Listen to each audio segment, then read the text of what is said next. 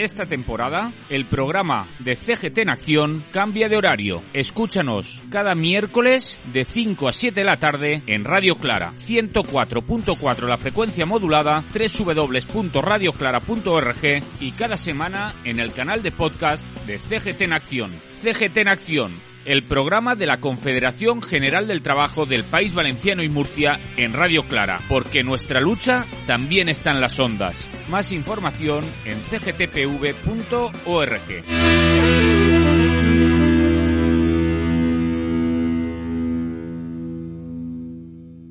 Y volvemos con memoria histórica, la revolución pendiente. Este mes se han cumplido 85 años de los hechos de mayo del 37. Pero, ¿qué es lo que ocurrió en mayo, en mayo de 1937?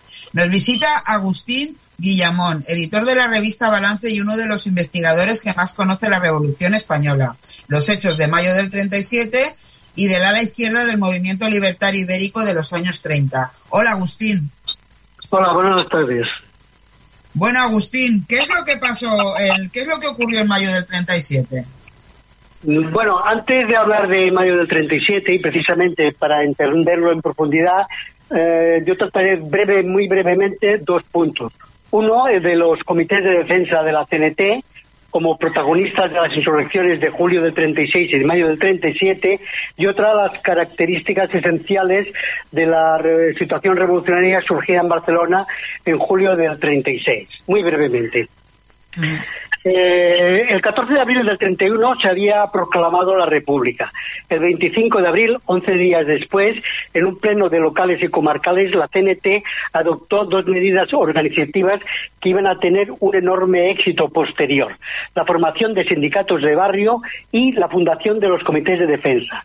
La CNT en los años 30 no era solo un sindicato entendido al modo clásico como una organización que defiende los derechos laborales de sus. La CNT formaba parte de una amplia red de solidaridad y acción que abarcaba todos los aspectos de la vida del trabajador, tanto los sociales como los culturales, familiares, lúdicos, políticos y sindicales. Esa red estaba formada por el sindicato de barrio, los Ateneos, las escuelas racionalistas, las cooperativas, el Comité de Defensa Económica, los grupos de afinidad, los grupos de defensa, constituyendo en la práctica cotidiana una fuerte, solidaria y eficiente sociedad autónoma, con valores alternativos a los capitalistas.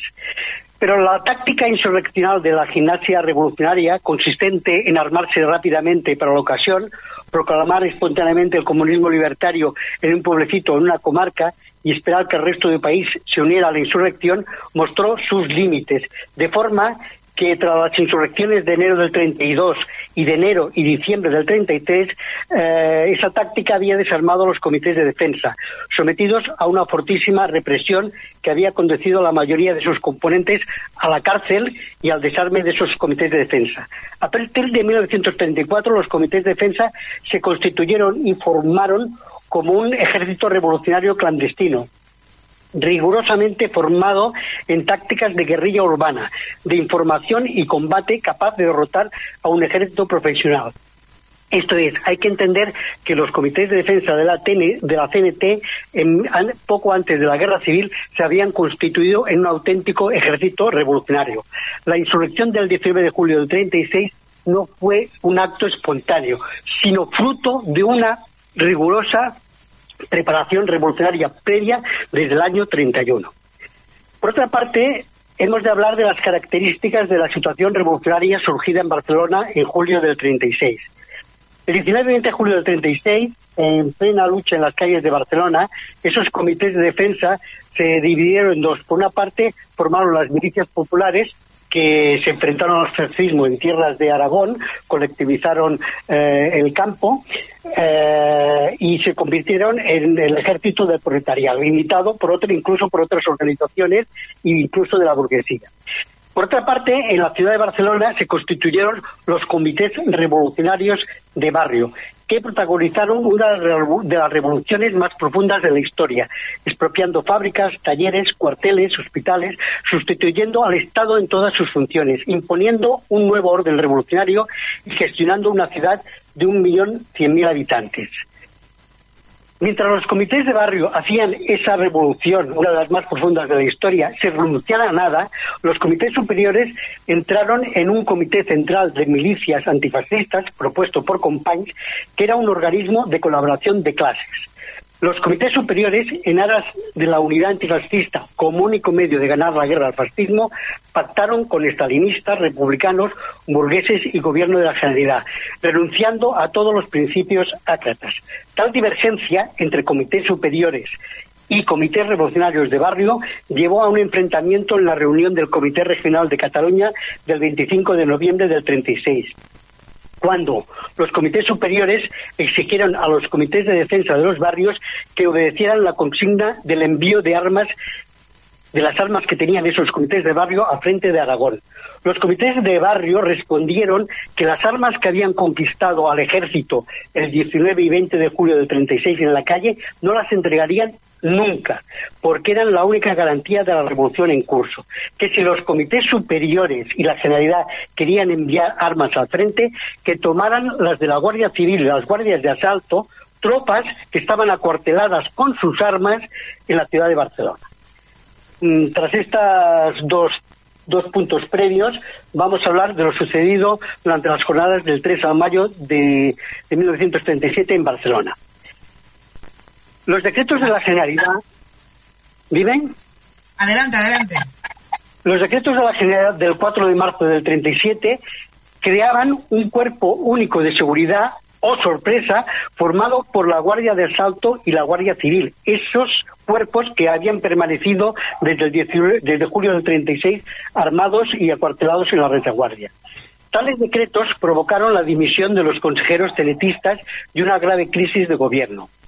En la Asamblea de la Federación Local de Grupos Anarquistas del 12 de abril del 37, radicalizada por la invitación realizada a las juventudes libertarias y a los delegados de los comités de defensa, se exigió la retirada de todos los cenetistas de cualquier cargo municipal o gubernamental y se creó un comité insurreccional. Estamos hablando del 12 de abril del 37. O sea que 15 días antes ya se había creado un comité insurreccional. En esa radicalización habían tenido un papel destacado Julián Merino, Pablo Ruiz y Juan Santana Calero.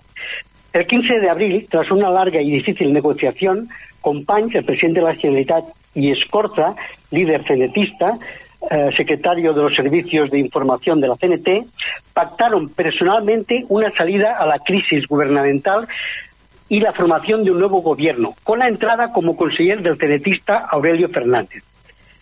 El asesinato de Antonio Martín en Beiber de Cerdaña, el 27 de abril del 37, es decir, 12 días después, supuso la ruptura del, pacto tan laboriosamente alcanzado. Escorta puso en alarma a los comités de defensa al desvelar la información sobre un próximo golpe de fuerza del bloque contrarrevolucionario. Escorta hizo saltar la chispa, pero se mostró contrario a una insurrección que consideraba prematura y mal preparada, sin objetivos de coordinación. La provocación del 3 de mayo, cuando Eusebio Rodríguez Salas, estalinista, asaltó la telefónica, movilizó a los comités de defensa de la CNT, que en solo dos horas declararon la huelga revolucionaria, se apoderaron de todos los barrios obreros y levantaron barricadas en el centro de la ciudad y en lugares estratégicos. El centro de la ciudad de Barcelona era lo único que no estaba todavía en poder absoluto de los comités de defensa. Los comités superiores tenetistas, especialmente Heroles y Asens, intentaron controlar a los comités de defensa, pero fueron desbordados, desbordados y no consiguieron controlarlos. En la mañana del 4 de mayo, Julián Merino, secretario de la Federación Local de Grupos Anarquistas, convocó una reunión del Comité Regional, consiguiendo que se formase un Comité Revolucionario de la CNT, formado por Merino, Ruano y Manzana y dos comisiones para coordinar y extender la insurrección. En esa misma reunión se nombró una delegación terecista encabezada por Santillán para negociar en el Palacio de la Generalidad una salida pactada. La TNT jugaba con dos barajas, la insurreccional y la negociadora. Companys, presidente de la Generalidad, y Comorera, secretario del SUB, solo jugaban con la baraja de la provocación, con el certero objetivo de conseguir la aniquilación de los insurgentes, la debilitación de la CNT y un gobierno fuerte. En la tarde del 4 de mayo, los trabajadores revolucionarios barceloneses, armados en las barricadas, y dispuestos a todo, no fueron derrotados por el SUG, ni por la Esquerra Republicana, ni por las fuerzas de orden público del gobierno de la realidad. Fueron sometidos por los mensajes apaciguadores de la radio. El intento revolucionario de encontrar una coordinación y un objetivo preciso a la insurrección en curso fracasó totalmente. Cuando toda Barcelona era ya una barricada, los obreros en armas fueron vencidos y humillados por las peroratas radiofónicas de los comités superiores tenetistas y muy especialmente por el discurso del beso de Juan García Oliver. Juan García Oliver, por la radio, besaba al guardia civil caído en la calle, eh, besaba al compañero anarquista caído en la calle, eh, besaba al militante de Esquerra Republicana que había caído en la calle, besaba a todo el mundo. Su único objetivo era la conservación de la unidad antifascista. El 5 de mayo, al mediodía, CC, secretario de la OGT, cuando iba a tomar posesión de su cargo de consejero, fue tiroteado desde el sindicato de espectáculos de la CNT, al no atender el auto en que viajaba, el auto del control de una barricada. Companys, en represalia, ordenó repetidamente a la aviación que bombardease los cuarteles y edificios en poder de la CNT, sin conseguirlo. Los amigos de Durruti lanzaron una actevilla que intentaba dar unos objetivos concretos a la insurrección, que eran sustitución de la Generalidad por una junta revolucionaria, fusilamiento de los culpables de la provocación, esto es, de Rodríguez Salas y de Artemia Guadé, socialización de la economía, confraternización con los militantes del PUM, etcétera. Los comités superiores desautorizaron inmediatamente esa octavilla que tuvo la virtud de reavivar la lucha en las barricadas. Los días 5 y 6 de mayo fueron los de mayor auge de la lucha callejera. Los conatos cenetistas de tregua o abandono de las barricadas, siguiendo las consignas radiofónicas y de la prensa, fueron aprovechados por el bloque contrarrevolucionario para consolidar posiciones, hecho que a su vez provocó que los revolucionarios reanudaran los combates y se volvieran a las barricadas. Pero finalmente, el 7 de mayo, era evidente que la insurrección había fracasado. Las tropas enviadas desde Valencia desfilaron por la diagonal y ocuparon toda la ciudad. Empezaron a deshacerse las barricadas. Los comités superiores, en los días siguientes, intentaron ocultar todo lo sucedido, arreglar las actas en proceso de redacción y, en definitiva, evitar en lo posible la previsible represión estalinista y gubernamental contra la CNT y contra los protagonistas más destacados. Si hubiese que resumir mayo del 37 en una frase, esta debería explicar que los trabajadores revolucionarios, armados en las barricadas y decididos a todo, fueron abatidos por los llamamientos al alto fuego emitidos por la RAD. Barcelona fue una insurrección derrotada por la RAD. Como anécdota, hay que decir que algunos de los militantes eh, que en las barricadas escuchaban el discurso del beso de García Oliver dispararon al aparato de RAD. Mm. Como conclusión, diremos que por primera vez en la historia se dio el caso de una insurrección iniciada y sostenida contra la voluntad de los líderes a que perteneció la inmensa mayoría de los insurrectos. Pero aunque una insurrección puede improvisarse, una victoria no, tal y como predijo Escorta. Y aún menos cuando todas las organizaciones obreras antifascistas se mostraron hostiles al proletariado revolucionario, desde UGT hasta los comités superiores de la CNT. Los comités superiores llegaron a jugar con dos barajas, permitiendo la formación de un comité revolucionario de la CNT al mismo tiempo que se formaba una delegación para negociar en el Palacio de la Trinidad. Pero muy pronto abandonaron la carta insurreccional por los haces del alto al fuego que aseguraban su, su futuro de burócratas. UGT y comités superiores de la CNT, Esquerra Republicana y Gobierno de la Calidad, estalinistas y nacionalistas, todos juntos convirtieron la hermosa victoria militar de la insurrección de mayo al alcance de la mano, según Merino de la Federación Local Anarquista y según Rebuy de la izquierda del POM, eh, convirtieron esa victoria en una horrorosa derrota política.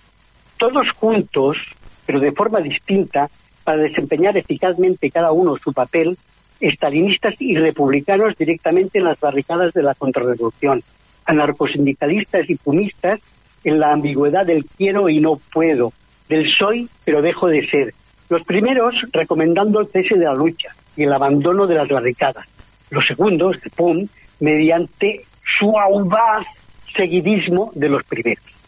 Solo dos pequeñas organizaciones, los Amigos de Durruti y la sección bolchevique-leninista de España, intentaron evitar la derrota y dar a la insurrección unos objetivos claros. Y de este modo lanzaron dos octavillas intentando dar objetivos a la insurrección en curso. El proletariado revolucionario barcelonés, esencialmente anarquista, luchó por la revolución, incluso contra sus organizaciones y contra sus líderes, en un combate que ya había perdido en julio de 1936, en el mismo momento en que dejó en pie el aparato estatal y trocó la lucha de clases por el colaboracionismo y la unidad antifascista. Pero, en fin, hay batallas perdidas que han de librarse en beneficio de las generaciones futuras, sin más objetivo que el de dejar constancia de quién es quién, advertir el lado de la barricada en que se encuentra, señalar dónde están las fronteras de clase y cuál es el camino a seguir y los errores a evitar. Y por mi parte, si tienes alguna pregunta. Sí, Enrique. ¿Perdón? Sí, sí, yo quería comentar. No, hola, buenas. Bueno, soy Enrique Terrida. No, era comentarte que, preguntarte, vamos, que además, bueno, viendo la, la magnitud de la capacidad organizativa, que, que tampoco fue, como tú bien dices, espontáneo, que yo creo que, que, que esa preparación es incluso anterior al 31. Yo creo que forma parte ya de una de una cultura política y sindical que viene de, de mucho tiempo atrás, ¿no? Eh, Agustín, ¿cómo lo ves tú esto? Sí, bueno, eh, hay que tener en cuenta que de entre el año 1917 y 1923, los años del pistolerismo, eh, los, en los años del pistolerismo, entre 1917 y 1923, eh, el Comité Regional de la CNT aconsejó a sus militantes la defensa de su vida. Una, una organización sindical, política, del, tipo que sea, ha de ser capaz de proteger la vida de sus militantes, si no, sencillamente desaparece. Y la CNT, desde un buen principio, tuvo que defenderla, no solo la vida de sus militantes, sino la continuidad como organización. De forma que sí, es cierto, desde el 17 al 23 eh, la CNT eh, fue una organización armada y pero lo, que pasa es que en el año 31 esos esos esos, uh, esos comités armados se organizaron con mayor perfección, se organizaron más metódicamente y sobre todo a partir de 1934 fue una preparación revolucionaria muy rigurosa de cara a formar un ejército revolucionario muy formado en las tácticas de, de lucha callejera. Por cierto, eh, claro, eh, viendo esto, efectivamente, como tú decías, el, el, tema que en el 36, cuando, vamos, cuando ha sido la militancia, ha sido la gente en la calle, los sindicatos organizados, básicamente la CNT, eh, quien ha parado el golpe de Estado, ¿no? Ha parado el golpe militar y que encima ha, bueno, ha dejado inerme a, al, al gobierno, al gobierno en este caso catalán, vamos, esa aceptación de, de que, de, de, de, que, que de continúen el, allí en el cargo, esa propiciar esa unidad antifascista, en, en pos de esa unidad antifascista que decías, y luego también en el 37, ¿no? En el mayo 37, viendo la fuerza que tenía en aquel momento la CNT y que al final no se consolidara en algo, claro, eso quizás se nos acusa, puede acusar a los libertarios de, de falta de capacidad de concretar, ¿no? De, de, bueno, quizá por esa, esa eh, negativa a, a, a, tener el poder, ¿no? ¿no? ¿Cómo lo ves, Agustín, esto? Claro, eh, es un fallo tremendo. O sea, hay que pensar eh, qué hacer al día siguiente de una insurrección. Después de una insurrección victoriosa, hay que saber qué hacer y no tomar el poder que, en definitiva eh, es el poder de hacer cosas, significa dejarlo en manos de otros. Quizá en, en julio del 36 no se trataba tanto de tomar el poder como, como decía Juan García Oliver con su, eh, con su propuesta de ir a por el todo, sino de, de, de, coordinar y profundizar esa revolución que ya existía, que se daba en la calle cuando los comités revolucionarios eh, de barrio estaban expropiando las fábricas, los talleres, estaban organizando eh, milicias, estaban realizando una de las revoluciones más profundas de la historia.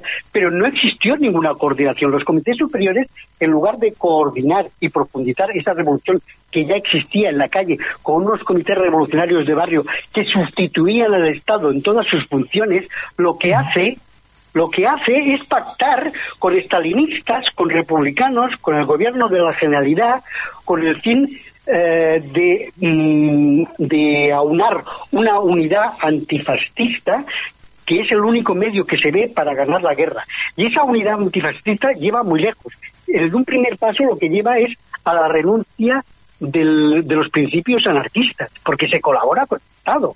Y aparte, lo, lo, lo, que lleva es a una renuncia total del programa revolucionario del proletariado, que es la extensión internacional de las luchas, la socialización de la economía, etcétera. O sea, eh, los comités superiores no solo no dejaron de hacer las funciones que debieran, que era coordinar esa revolución existente en la calle, sino que además la aplastaron, porque en el 25 de noviembre, hay, en, la, reunión del Comité Regional, hay un, un, primer enfrentamiento ya con esos comités revolucionarios en la calle.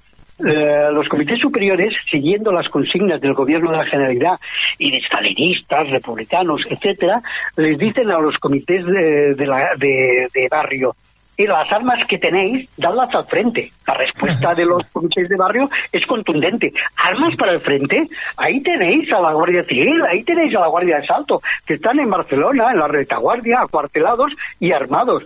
Si queréis armas para el frente, dárselas, la, cogerlas de la Guardia Civil o de la Guardia de Salto. Pero nosotros, las armas que conquistamos, eso lo dicen los comités revolucionarios de barrio, las armas que conquistamos en la calle no las entregaremos nunca. Y a partir de entonces... Agustín, se nos pasa el tiempo, vamos, porque, lo porque tenemos que mirar el reloj, porque si no, seguiríamos yo creo que un buen rato. A mí me quedan muchas ganas de hablar, además de, porque parece que siempre hablamos de lo bélico, pero yo creo que siempre veo poco estudiado y poco, poco mm, explicado y poco, y que se lo tiene poco la gente de la capacidad que tuvieron eh, los compañeros y compañeras de ese momento como tú bien decías, de crear ateneos libertarios, de crear, de, dar educación, de dar sanidad, de, dar cultura, vamos, de autoorganizarse, algo que no se ha visto nunca en la vida, ¿no? Es decir, que, vamos, eso... Bueno, pues lo pues dejamos otro día. El tiempo, el tiempo nos sí. Efectivamente, la conversación es fascinante, pero hay que dejarla para, para otro día. Lo, secuestraremos otro miércoles a sí, Sí, vamos, yo, yo si me nos deja, yo lo agradecería, vamos. Llamarme con un poquito de tiempo, con 24 horas y no hay problema. Muy bien. Muy bien. Vale, Venga, Agustín, pues muchísimas gracias por participar. A vosotros. A vosotros, buenas tardes. Buenas tardes, salud, Agustín. Salud. Salud. Esta temporada, el programa CGT en Acción canvia d'horari. Escolta'ns cada dimecres de 5 a 7 de la vesprada a Ràdio Clara, 104.4 la freqüència modulada, www.radioclara.org i aplicacions gratuïtes al teu telèfon mòbil. I cada setmana al canal de podcast de CGT en Acción. CGT en Acción, el programa de CGT del País Valencià i Múrcia a Ràdio Clara. Més informació a cgtpb.org.